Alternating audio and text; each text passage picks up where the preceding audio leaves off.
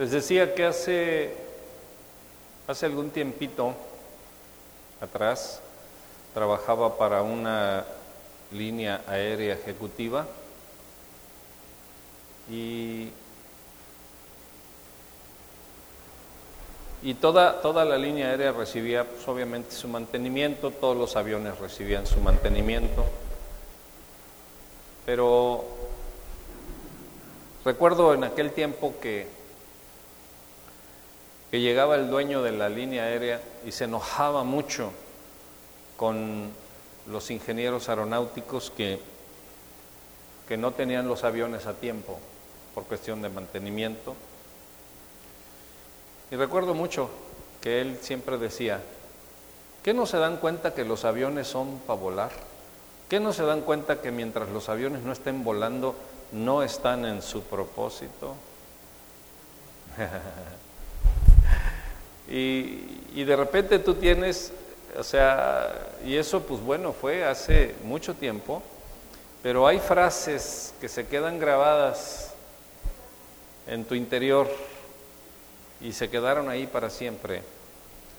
Y es verdad, los aviones fueron hechos para volar, los aviones no fueron hechos para estar en tierra, los aviones no fueron hechos para estar en un garage, en un hangar, los aviones fueron hechos para volar.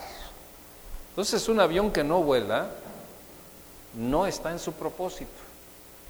La gente puede llegar y admirar el avión porque hay muchos aviones en museos. ¿verdad?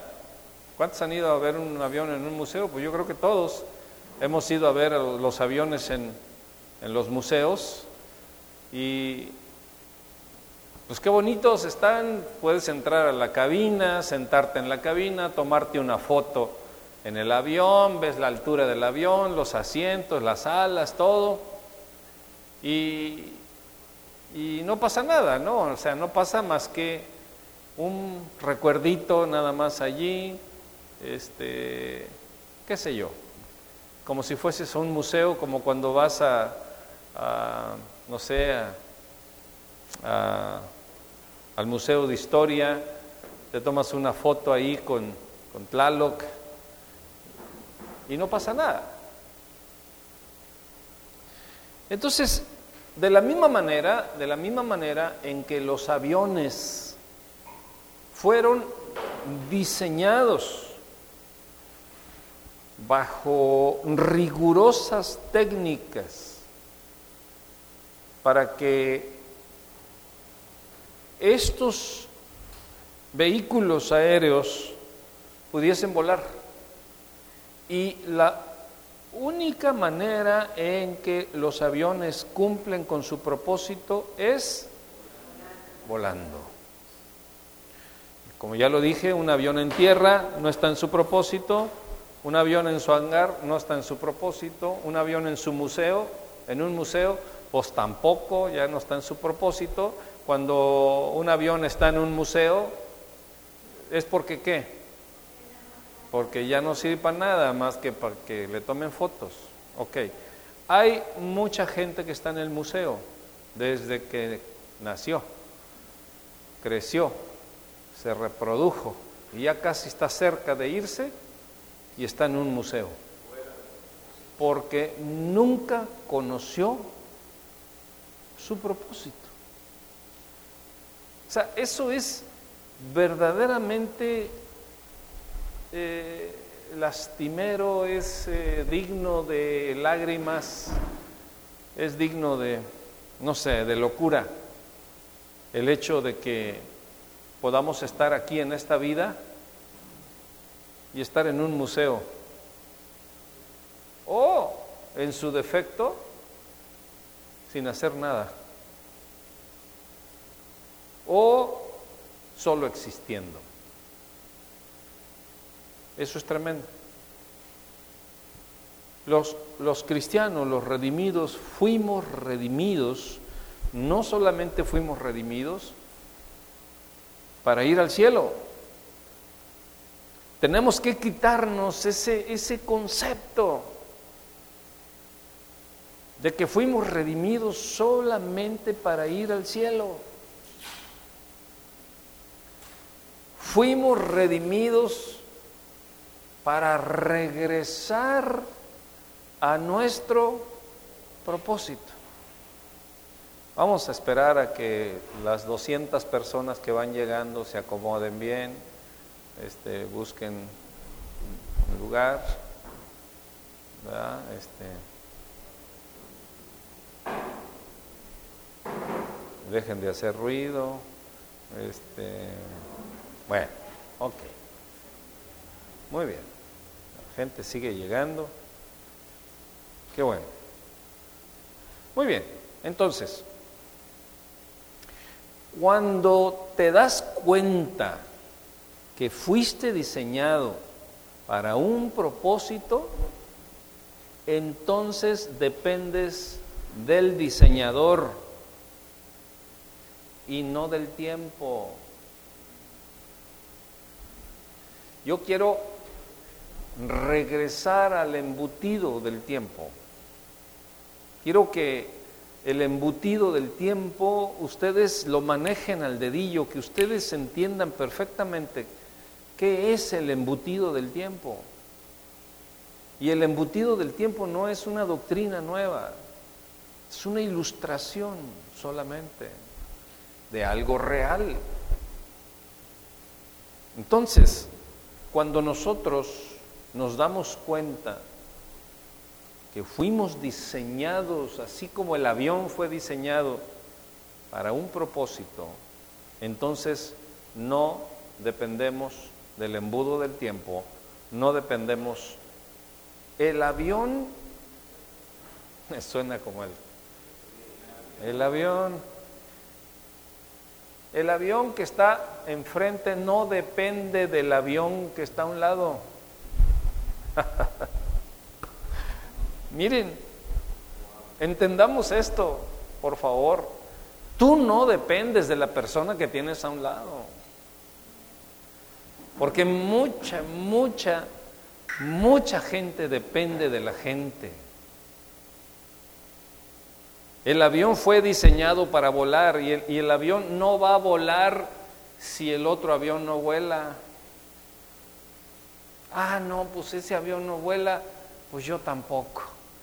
Ah, no, ese avión está en el museo, pues yo también quiero estar en el museo.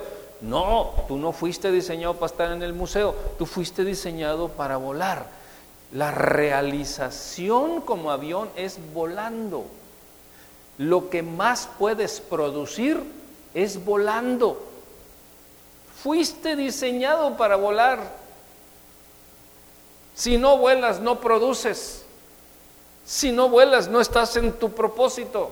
Si no vuelas, no estás en tu naturaleza. Si no vuelas, no estás en el ejercicio de la existencia, de la vida. Lo mismo, lo mismo es con los redimidos. No fuimos redimidos para ir al cielo solamente, fuimos redimidos para regresar al propósito. Y si nosotros regresamos al, al, propósito, al propósito, rompemos el embutido del tiempo. Pero si no regresamos al propósito, seguiremos batallando con las cosas que pertenecen al tiempo. Entonces, cuando tú estás en el propósito, te interesa más conocer a tu Creador que lo que tú por tu cuenta puedes hacer en el tiempo que te otorgó la existencia.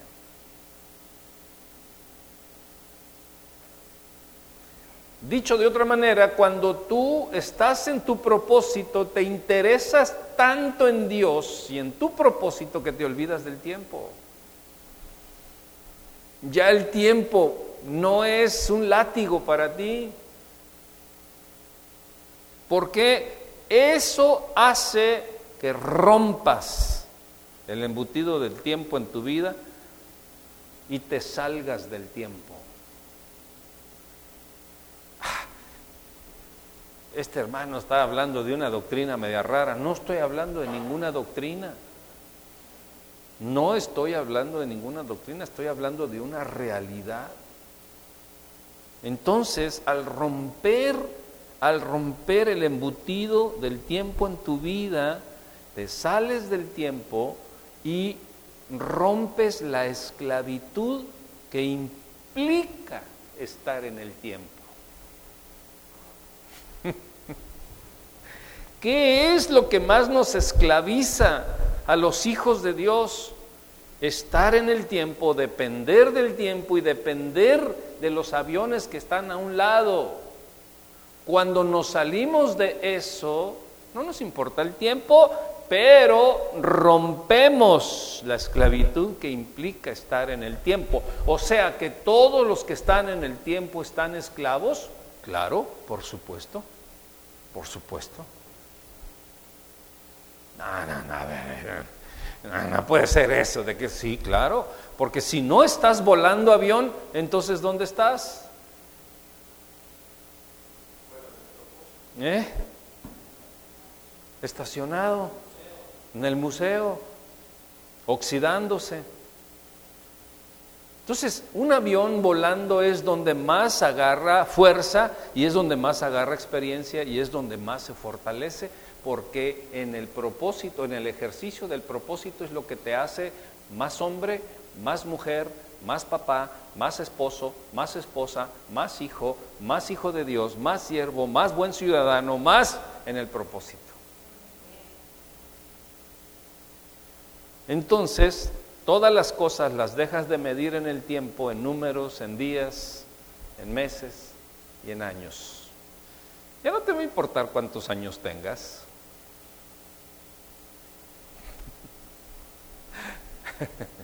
No te va a importar si eres de la tercera edad o no. Eh, no te ríes.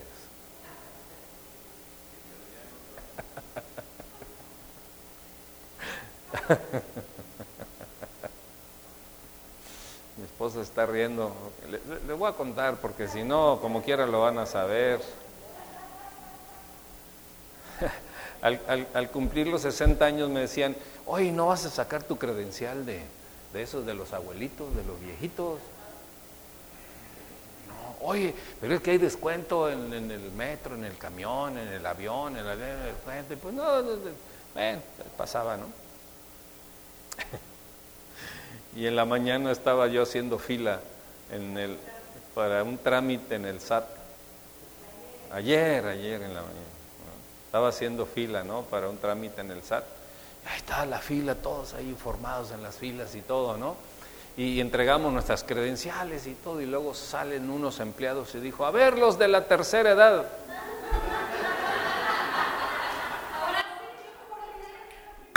Dije yo, ahora es cuando, ¿no?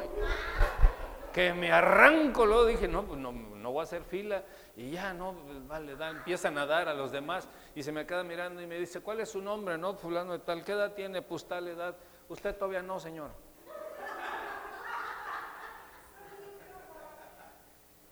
No, hombre, me regresé como de 18.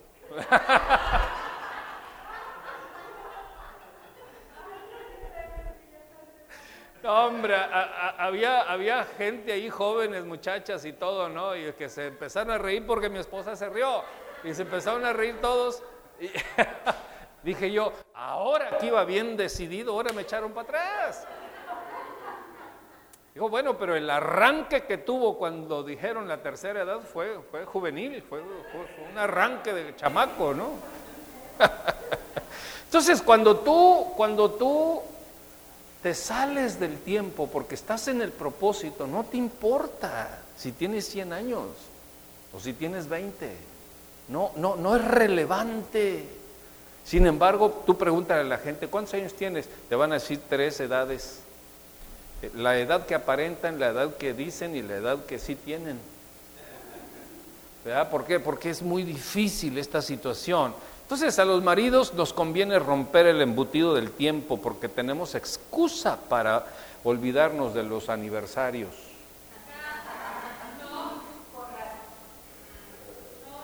De los cumpleaños. No, no, es broma. Pero bueno, entonces, ¿por qué? Una pregunta para ti ahorita, ¿por qué rompes el embutido del tiempo.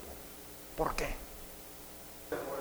No, estás en tu propósito. Y aparte, este es divino. Es eterno. Dejas de pelear con la esposa. Nos conviene meternos al propósito, nos salimos del tiempo. Haz de cuenta que tú le dices a la esposa, ¿te quieres quedar en el tiempo? Yo me voy.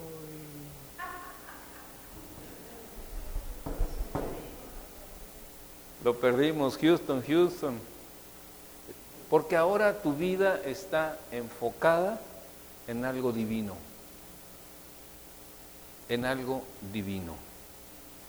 Se van las preocupaciones constantes, cotidianas.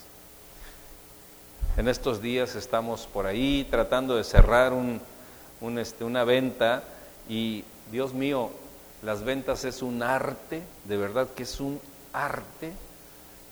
Yo creí que lo sabía todo en las ventas y me di cuenta que era un parvulito en las ventas. Porque siempre estás aprendiendo, siempre, siempre estás aprendiendo. Y durante estos días, pues que ahora falta esto, y ahora falta esto otro, y ya parece que va, y ah, ahora falta, y ahora falta aquello, y para allá y para acá, ¿no? Y entonces estábamos en, una situación tan, tan tremenda, dijimos, no podemos estar preocupados, nosotros estamos fuera del tiempo. Lo dejamos al Señor.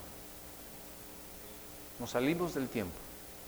Confiamos en Dios, confiamos en el propósito. Y mire, solitas las cosas se han ido acomodando.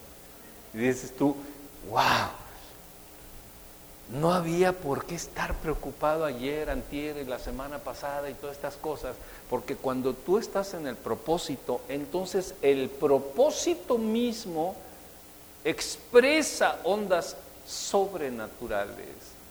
El favor de Dios va delante de ti, va atrás, va a un lado, llega primero que tú, Llega años antes que tú a tu propósito, perdón, el favor de Dios para realizar las cosas. Entonces nos conviene en todos los sentidos salirnos del tiempo. ¿Hay alguien aquí en este grandísimo auditorio que todavía tenga duda de lo que significa salirse del tiempo? Si es así, levante su mano. Tiene una duda, aquí se la ampliamos. Ok, muy bien. Mira, cuando me fue dado a mí el propósito de ser embajador del reino, fue una cosa impresionante. Te lo voy a decir. Yo, ustedes saben, yo era piloto aviador, yo estaba enamorado, así, enamorado de la aviación. Yo respiraba aviones, pensaba en aviones, es más, cuando no volaba, me iba al, avión, al, garage, me, metía a la cabina del avión y empezaba, aunque sea torre de control, aquí probando equipo, probando equipo de sonido, joven, este, y, y me bajaba y todo. Bueno, así, enamorado de estas cosas de la aviación y todos los logros que con este pudiera tener. Cuando me fue dado a conocer el propósito divino, entonces me aboqué a él. ¿Y saben qué, qué sucedió con la aviación? Se hizo chiquititito. Perdió todo su valor.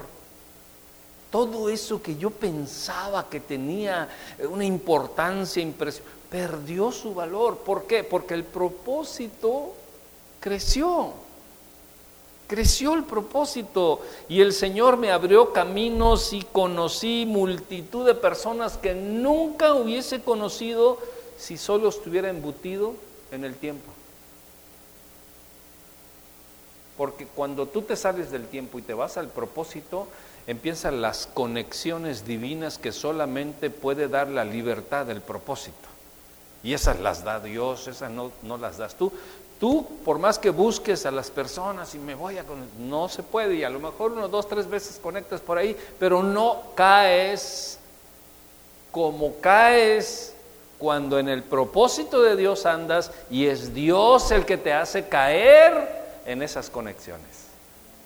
y en todo. Porque la vez pasada yo les dije que toda temporada empezaba cuando? Conociendo a alguien. Siempre conociendo a alguien te lleva a una dimensión diferente. Pero ese alguien debe de ser fruto del propósito.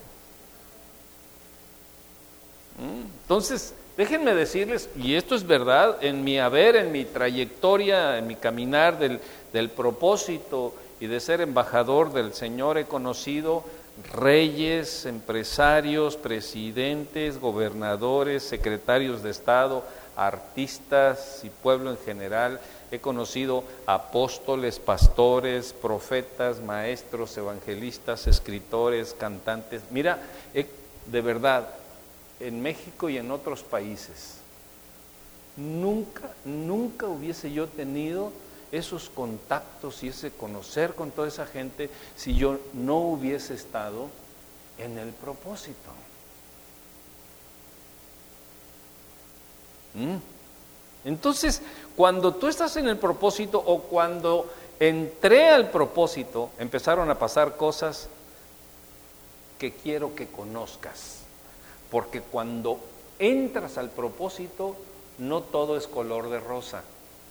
Porque podemos decir, ah, me salgo del tiempo, me voy al propósito y gloria a Dios, olvídense temores, olvídense angustias, olvídense carencias. No, pasan cosas tremendas. Las personas, fíjense, las personas que fueron de mi tiempo de aviación, en su tiempo orgánico, así lo voy a, a clasificar, en su tiempo orgánico, empezaron a prosperar y yo estaba en el entrenamiento del propósito. Mis compañeros pilotos, mis amigos pilotos, mis, compañeros que empezaron negocios conmigo y todo eso, empezaron a crecer en su tiempo orgánico. Y yo empecé a estar en la escuela del propósito.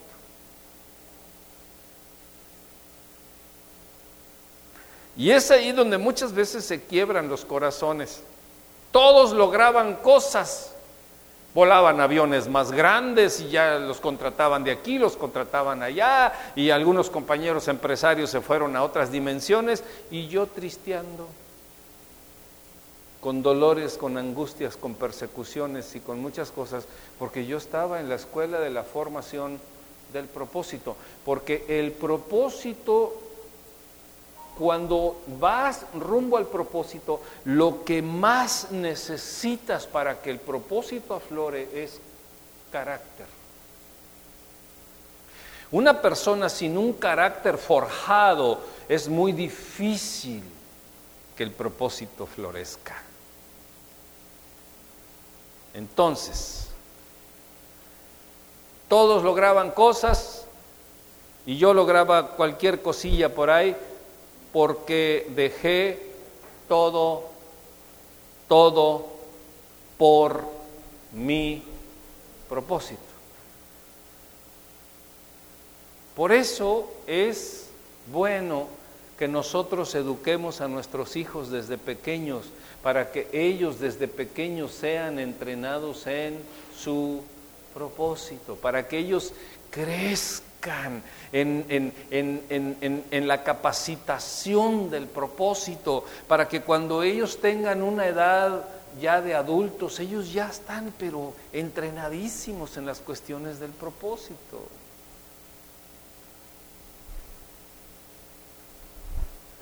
Yo recuerdo que cuando, cuando mi hijo Gabriel era un jovencito, eh, un adolescente tal vez de 14, 15, 16 años, muchos adultos platicaban con él y les decía, ¿cómo es posible que tú pienses así como estás pensando?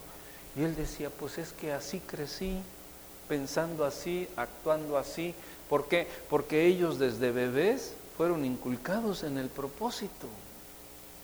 Y cuando tú vas creciendo en el conocimiento del propósito, el precio que estás pagando por el propósito ya es cosa normal, es cosa regular. Que cuando ellos son adultos no se van a apartar del propósito Jamás, porque así dice la escritura, es una promesa, instruye al niño en su camino y él no se apartará jamás. ¿Mm? Entonces es allí donde la situación se vuelve un poco crítica y es cuando eres preparado y te voy a decir otra palabra que tú tienes que eh, labrarla también porque te he capacitado mucho para esa palabra y necesito o necesitas más tú en este momento de poder labrarla en tu interior es la palabra procesado. Procesado. Hace unos meses les di una ilustración muy profunda respecto a, lo que era un proceso. Recuerdan que algunos se quedan siendo melcochas. ¿Se acuerdan o no se acuerdan? cuando les hablé del proceso de un dulce, ¿verdad? Entonces, todo, todo aquel que va rumbo al propósito tiene, debe ser procesado. Tiene que ser procesado. Miren, los que construyen una casa, de inmediato se empieza a ver la construcción. Para construir una casa, haces un canal para acá, otro canal para allá y empiezas, pones, empiezas a poner este, castillos, traves y rápido la gente se da cuenta, ah, ahí van a hacer una casa. Pero si quieres hacer un edificio, tienes que construir para abajo. Y vas para abajo, vas para abajo, construyendo, vas construyendo para abajo. Y no se ve que vas a construir, estás construyendo para abajo. Pero mientras más construyas para abajo, más puedes echar el edificio para arriba.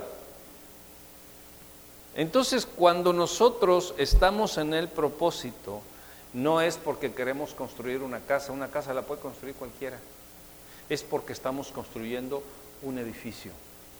Una casa le da cobertura a la familia, un edificio le da cobertura a multitudes.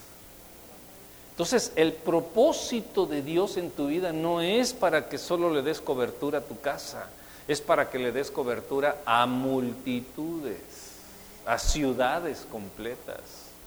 Porque el propósito de Dios en ti alcanza para miles, para cientos de miles, para millones de personas y para millones de cosas. Para eso fuimos diseñados. Pero no, no la creemos. Respire profundo. Entonces el que, el que construye un edificio tarda más tiempo para construirlo. Tarda mucho tiempo. ¿Cuánto, cuánto puedes tardar haciendo una casa? De dos recámaras, tres recámaras. No sé, cuatro meses la haces, tres meses, cuatro meses haces la casa. Pero ¿cuánto, y, y empleas qué?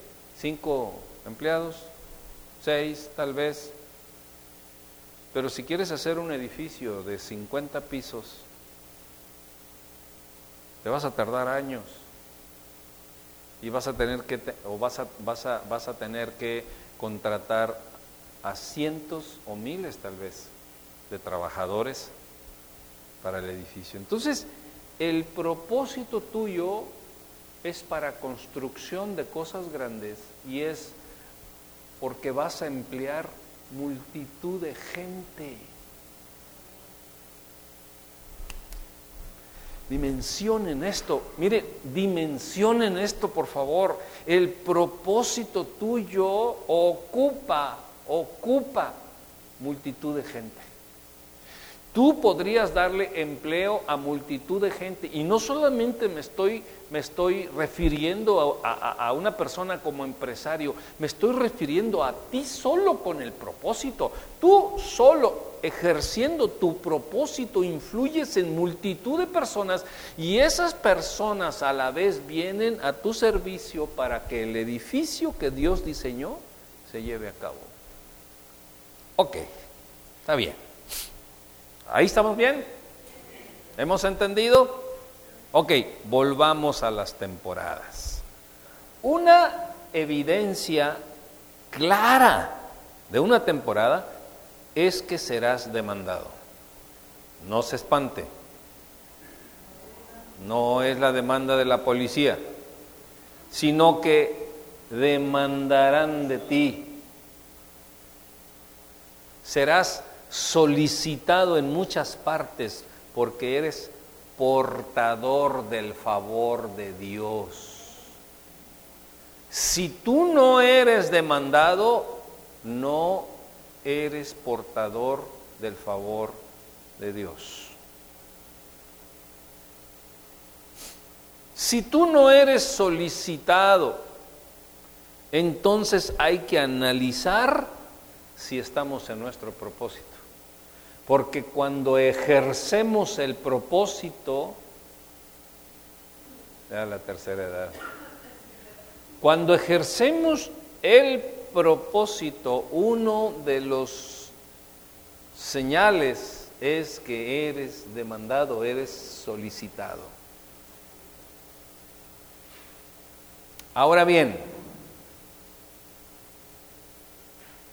cuando somos solicitados, pero no estamos en temporada, nos es pesado acudir, porque como quiera las necesidades las tiene la familia, las tiene el vecino, las tiene el hermano, las tiene el hermano de la iglesia, como quiera.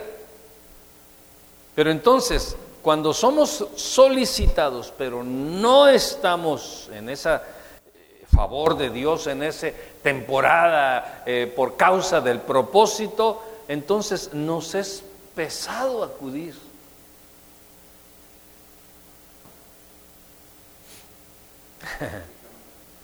Por eso cuando te dicen, oye, súbele el volumen, ¿no? A la... Ah, súbele tú. Cuando no estamos en temporada, déjame decir esto y por favor anótelo, anótelo, anótelo. Cuando no estamos en temporada, todo el tiempo estamos cansados. No me diga eso, pastor si a mí me encanta el coyotito.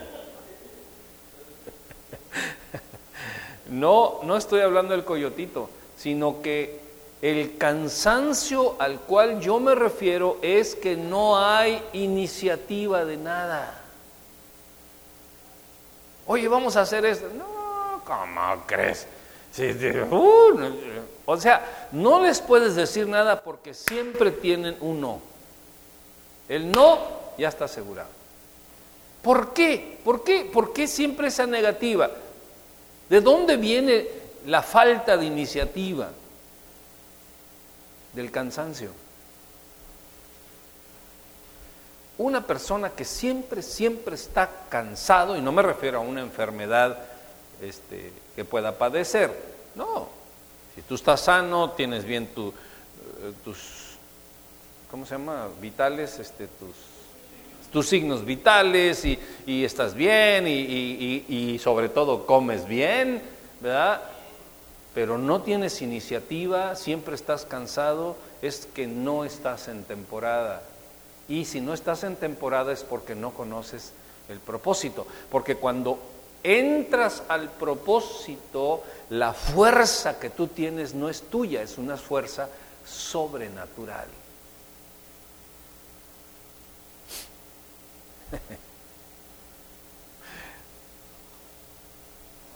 y allí es donde nos atoramos muchos. A ver, vamos a hacer una carne asada, ¿no? Sí, a ti te tocan dos kilos de carne y a mí me tocan dos kilos de carne. ¿Para qué quieres tanta carne?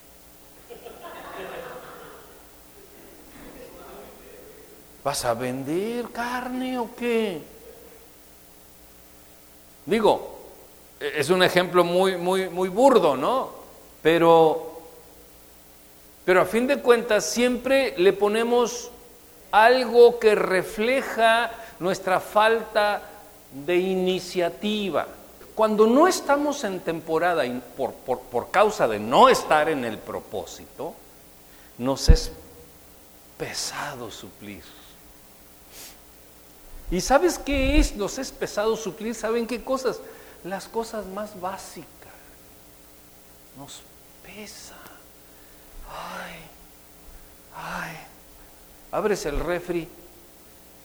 Ya se acabaron todo. Pues si fuiste el mes pasado. ¿Cómo? Si comemos y no suplimos, es porque estamos fatigados. Y si estamos fatigados, no estamos en temporada. Si no estamos en temporada, es porque no conocemos el propósito. Fíjense, hace también muchos años, por allá por, los, por los noventas, yo era vicepresidente del Foro Nacional de México y mi presidente en ese tiempo tendría algunos 55 años más o menos de edad. Era un hombre incansable, incansable. Yo era muy jovencito, ¿no? En ese tiempo yo era muy jovencito y, él era una persona de 55, 50, pero yo no le daba, este, ¿cómo dice?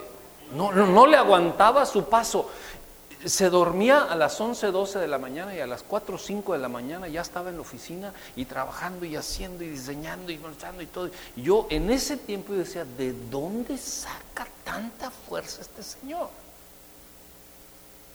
Te asombra cuando alguien está en su propósito. Es asombrosa la fuerza, es asombroso los alcances, el desarrollo, de dónde viene la economía, de dónde vienen las cosas. O sea, es una cosa impresionante, impresionante.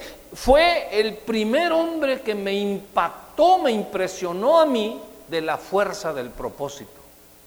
El resultado fue un liderazgo nacional cristiano. Cuando tú dices, es que este tipo de liderazgos no puede ser en lo natural. Nadie podría aguantar un ritmo, un paso de ese tipo. Pero esa es la influencia del desarrollo del propósito. Yo lo he dicho en, muchas, en muchos seminarios que nosotros en Dios somos superhombres y super mujeres.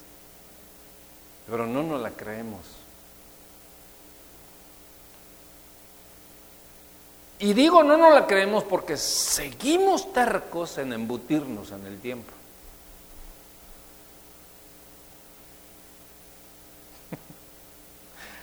Díganme un amén por lo menos.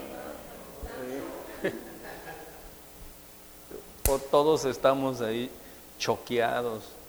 Entonces, cuando no estamos en esta dimensión, nos es pesado suplir las cosas más básicas.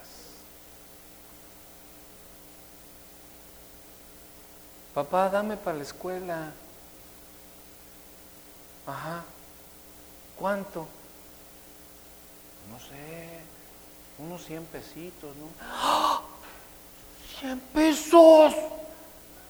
¿Qué? ¿Qué me diste cara de dinero o qué? ¿O qué, crees que el dinero se da en los árboles? ¿Eh? Las clases son virtuales. O sea, primero viene el espanto, ¿no? ¿Por qué? Porque en primer lugar no tenemos lo suficiente. No, a veces sí lo tenemos, sí tenemos lo suficiente, pero ¿por qué? A ver, echen a andar el cacumen. ¿Por qué? Porque estás en el tiempo, estás midiendo las cosas con la medida del tiempo. Ah, entonces yo tengo, no, tú conoces cuando estás en temporada y tú sabes cuando estás en el propósito y tú sabes cuando las puertas se abren y tú sabes cuando estás honrando a Dios y tú sabes cuando eres inteligente y tú sabes en qué estás sembrando y tú sabes que, cuando estás cosechando y tú sabes que la, investidura del Señor está sobre ti y tú sabes que lo que tú estás diciendo tiene propósito y tú sabes que lo que estás haciendo tiene eh, eh, este, repercusión en la eternidad eternidad y en tus hijos y en tus hermanos y en tus vecinos y en los que tienes a un lado, atrás y por donde quiera. Esa es la dimensión a la cual yo los llamo porque podemos vivir en ella. Dice, dice la escritura que todo es posible para el que cree. Y la palabra todo engloba qué? Todo. Todo. Todo. Y otra de las cosas que muy claramente la Biblia dice es, conforme a tu fe, te sea hecho. Si tú te conformas con una casita así de maderita, chiquita, y, conforme a tu fe te sea hecho, por supuesto.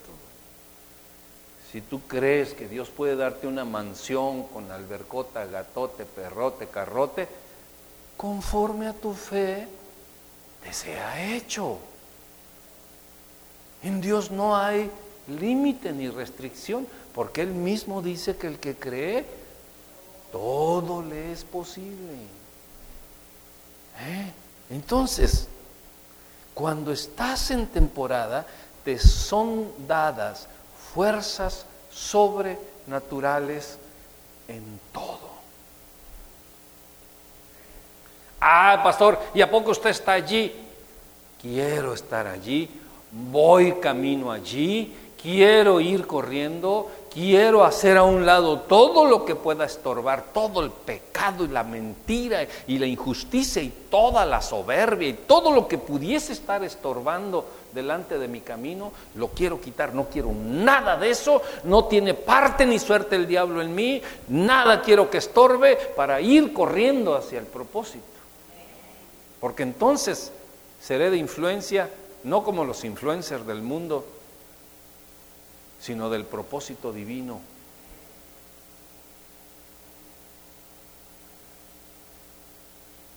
Y ese es el llamado de cada uno de nosotros, no nimiedades. El llamado que Dios nos ha dado a nuestra vida no es un llamado eh, paupérrimo, ay, quiero que, ahí, que te, quedes ahí sentadito, no hagas nada, ahí nomás sentadito, y, yo te voy a, llevar ahí este, para que no te mueras. No es ese el plan de Dios. El plan de Dios es magno, poderosísimo. Y quiero no solamente ilustrárselos por la vía del conocimiento, sino por la vía de la demostración. Y ese es un compromiso que yo hago con ustedes. No quiero sentirme santo, santo, santo, para que ustedes vean, ay, es que tenemos un pastor santo, santo. No. Es un misticismo religioso, sino demostrarles que se puede vivir un cristianismo de poder, que se puede vivir un cristianismo en el propósito. Ah, entonces eres el mejor. No, por supuesto que no. Simple y sencillamente estoy en mi propósito. Tú puedes estar en tu propósito. Si tú no quieres estar en tu propósito, pues es tu bronca. Pero yo te estoy preparando y yo te estoy ilustrando para que estés en tu propósito. Toda temporada será identificada por señales sobrenaturales y tú, sí, por señales sobrenaturales. Y tú, tú solito te vas a dar cuenta que estás en temporada y te vas a andar riendo solo. Sobrenaturales. No quise traer más esta noche porque quiero que ahondemos mucho en la cuestión del propósito y en la cuestión de alcanzar vivir en temporadas. La vez pasada, ah, vayan a sus anotaciones, les dije que es una temporada marcada por hechos sobrenaturales y el favor de Dios en ti. No es el favor del gobernador, no es el favor de Mara Lezama, no es el, favor de, del presidente López Obrador, es el favor divino, es el favor de Dios. Yo creo que basta que nuestro cristianismo solamente sea, un cristianismo nominal, denominacional, religioso, limitante. Estamos viendo que la mejor opción de vida es el cristianismo.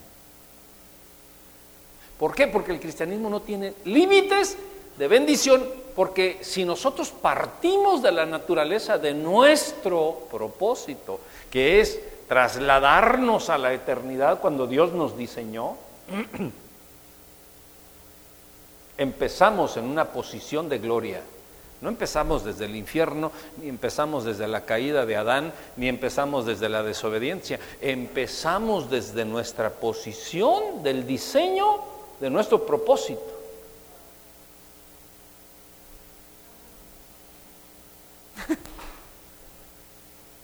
Es como cruzar el mar. Pero si yo quiero cruzar el mar y empiezo eh, desde, clases de natación para poder tener, llegar a nado al otro lado del, del continente, no. Pero si empiezo arriba de un transatlántico, nosotros debemos de empezar desde nuestro propósito, del diseño de nuestro propósito. Cuando nosotros logremos entender eso, no solamente aquí, sino bajarlo al corazón, ¿qué te va a interesar pelear con la gente? ¿Qué te va a interesar el chisme? ¿Qué te va a interesar eh, eh, la envidia y todo ese tipo de cosas? Porque todo eso no está en el propósito, toda esa basura no está en el diseño, todas esas carencias y todas esas cosas no están en el propósito de Dios. Pero a la gente le encanta estar allí metido y cuando la gente está metido en eso es porque está en el embutido del tiempo y no está en el propósito. Entonces nosotros debemos de ver y meter las manos a las bolsas a ver qué tanto chisme traigo, a ver qué tanto juicio traigo. Yo necesito primero echar para afuera todas esas cosas, porque si yo empiezo a darme cuenta que, ah, no, fulano es bien chismoso, entonces estás peor que aquel que sí es chismoso. Porque aquel es chismoso, pero tú eres chismoso y juicioso. Está, está peor la cosa. Y entonces, eh, eh, ¿por qué se, se, deshacen las iglesias y las familias? Por eso, por eso, por eso. Eh, si yo me doy cuenta de que la gente que entra aquí, luego, luego les veo si andan o no andan, o en qué andan. ¿Quién quiere, quién no quiere, quién lucha, quién, quién es sincero, quién, quién pelea una buena batalla de la fe? ¿Quién, quién es bien concha? Hay bien conchas y bien chismosos, y hay de todo.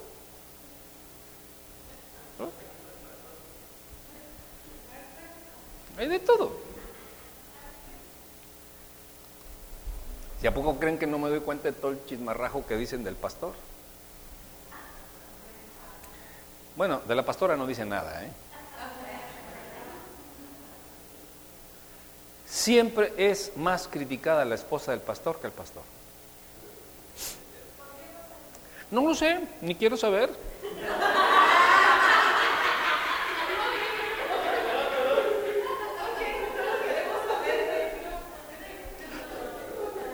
Te voy a decir por qué, porque eh, el pastor cuida y ama a la iglesia y la esposa cuida al pastor. Mira, si tú estás caminando por un basurero y le estás dando vueltas al basurero y ya reflexionaste, ya dijiste, creo que el basurero no es mi lugar, ¿qué es lo que tienes que hacer? Salte del basurero. Dios nos dotó de decisión, pero si nos encanta el basurero,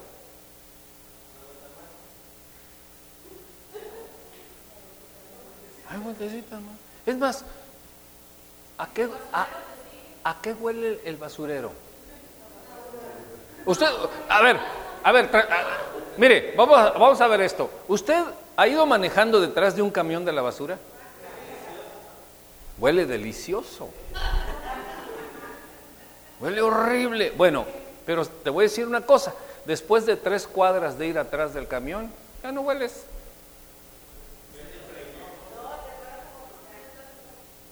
Entonces, cuando la gente vive en el basurero, ya no huele feo. Ya no le espanta la basura, lo que huele mal, lo que está podrido. No, ya hace vida en el basurero. Y si alguien viene y le dice, oye, ¿qué basurero tienes? ¿Cómo responde? Ah. Como dijo Lucerito, y luego, luego echa bronca y luego, luego pelea y ay, tu casa de estar muy limpiecita. Si tú también tienes este pisa que te colen. O sea, luego, luego empieza la bronca, ¿no? No, pues está bueno, pues digo, ahí quédate en tu basurero, no hay ningún problema.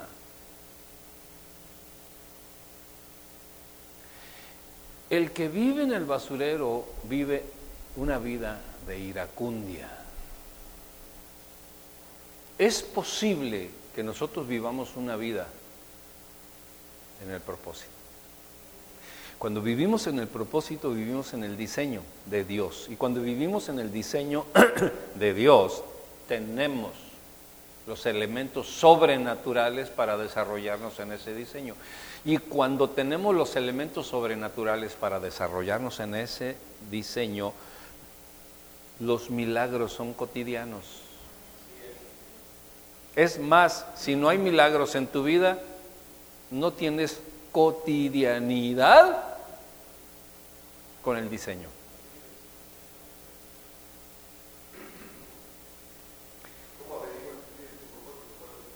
Ah, pues muy fácil. Mírate en el espejo y di, ¿para qué soy bueno, papi? Miren, la vez pasada yo les hablé y les dije un poquito de que mucha gente del mundo vive en su propósito, no para Dios, para ellos mismos, porque encontraron sus dones, sus habilidades. Entonces, Dios al diseñarnos nos dotó de dones, de habilidades. Pero como el mundo está revuelto, hay ingenieros que están siendo vigilantes o están siendo taxistas, o hay este, doctores que están de guardias y esto y lo otro. O sea, todo está revuelto. ¿Por qué? Porque no están en su propósito. Porque las circunstancias, el mundo, las situaciones, las condiciones, las crisis, las enfermedades, los accidentes, las cosas del mundo te obligaron a salirte del propósito o por lo menos ni siquiera ser fiel a tus dones y talentos.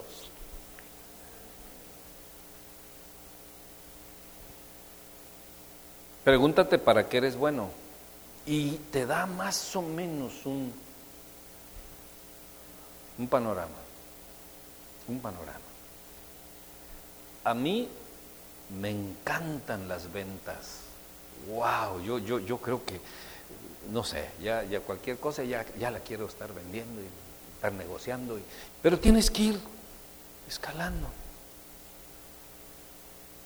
Después te das cuenta que tu naturaleza expresa tus dones y tus talentos. Y ya después no tienes que esforzarte tanto porque vives en el mundo de las virtudes que Dios puso en tu vida. Pero cuando estás metido o en el embutido del tiempo, no le haces caso a tus dones y a tus talentos. ¿Qué es lo que te preocupa? El pipirín. ¿Qué vamos a comer? ¿Y ahora qué vamos a comer? ¿Y ahora qué le vamos a hacer? Pues tú eres ingeniero, constructor, ¿no? Pues sí, pero, pero lo, lo urgente es comer. Entonces la gente deja lo importante por lo urgente y se olvida de sus dones y talentos.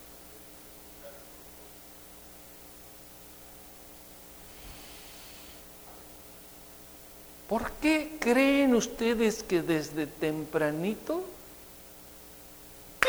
ahí suena el teléfono de un señor este, inquieto en las, en las comunicaciones? mandando las dosis. ¿Por qué será? ¿Mm? ¿Por qué será? ¿Porque le gusta hacer tamales o qué? No digo quién porque se enoja pastor Ángel. Y están mandándoles los videos, este, las invitaciones, y, ya está subiendo las prédicas y los estudios y todo eso, los edita, los acomoda. ¿Por qué? ¿Porque sabe hacer bien tamales o qué? Porque está en sus virtudes, en sus dones, en sus talentos. Y camino al propósito, libertad de muchas cosas. Entonces imagínate nada más. Por ejemplo, yo puedo ver en Pedrito un gran comerciante, yo no sé qué hace poniendo antenas. ¿Le sigo? ¿Eh? ¿Por qué? Porque el llamado que Dios tiene para nosotros es un llamado magno.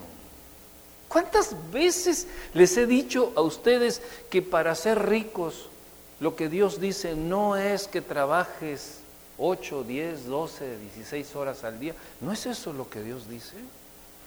No, no. Él solamente dice, allegaos a mí y yo les saciaré de tantas cosas. Entonces, nuestro trabajo es allegarnos a Dios porque al allegarnos a Dios empieza a fluir nuestro propósito. Y lo que tú puedes producir en 20, 30 o 50 años, en tu propósito lo puedes producir en un mes, en un día, en una semana. O lo que ibas a, fincar para 50 años lo puedes hacer en un año en tu propósito. O como les decía la vez pasada, ¿no? De la persona que hacía cuentas de lo que se había ganado en una operación y había sido el salario mínimo profesional de una persona en 50 años.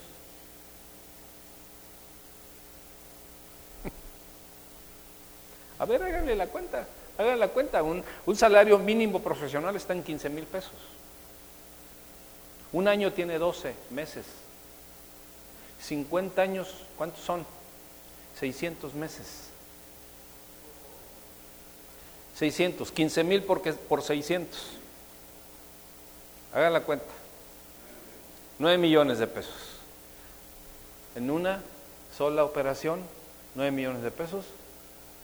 El salario mínimo profesional de un médico de 50 años. ¿Quién puede hacer eso? El propósito de Dios, que es divino. Entonces no vengan ustedes con que, el pastor nunca nos enseñó, solamente nos enseñó a ser religiosos y adoramos y le cantamos a un Dios divino por el propósito que hizo en nosotros. Pero si la pasamos peleando y viendo las crisis, me pongo la vacuna, no me la pongo, ahí viene la crisis, viene el rebrote y viene el rebruto y vienen todas esas cosas, ¿no? Y ahí anda la gente espantado en el embutido del tiempo, peleando las cosas y teniendo miedo y todo, y se olvida del propósito. Y el propósito divino en ti está por encima de cualquier pandemia. Por encima de cualquier crisis, porque tú fuiste diseñado para un reino divino, no para un mundo caído que depende del hombre muerto.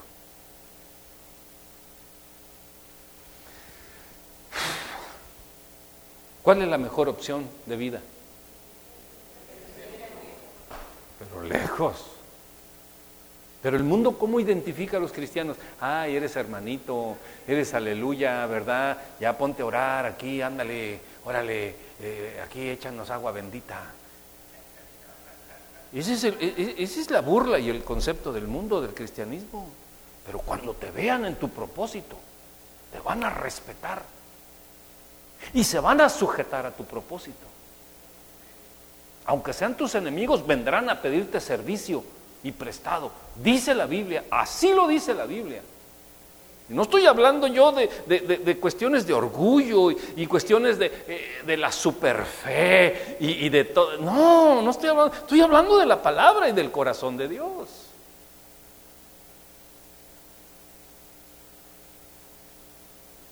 Cuando yo entendí el propósito de mi vida, dije yo, Padre Celestial, qué, qué gloria tan tremenda, pero pero el preparar para el propósito, el, dejar de pecar, el dejar de mentir, el dejar de, te retrasa, te mete al embudo del tiempo. Pero cuando tú entiendes que el propósito divino no es un asunto del mundo, no es un asunto de la carne, es un asunto de Dios. ¿Qué decíamos el domingo cantando? Se trata de ti. Pero a veces nomás lo cantamos así porque, ah, es que así dice la letra. Se trata de ti. ¿Qué será eso de que se trata de ti?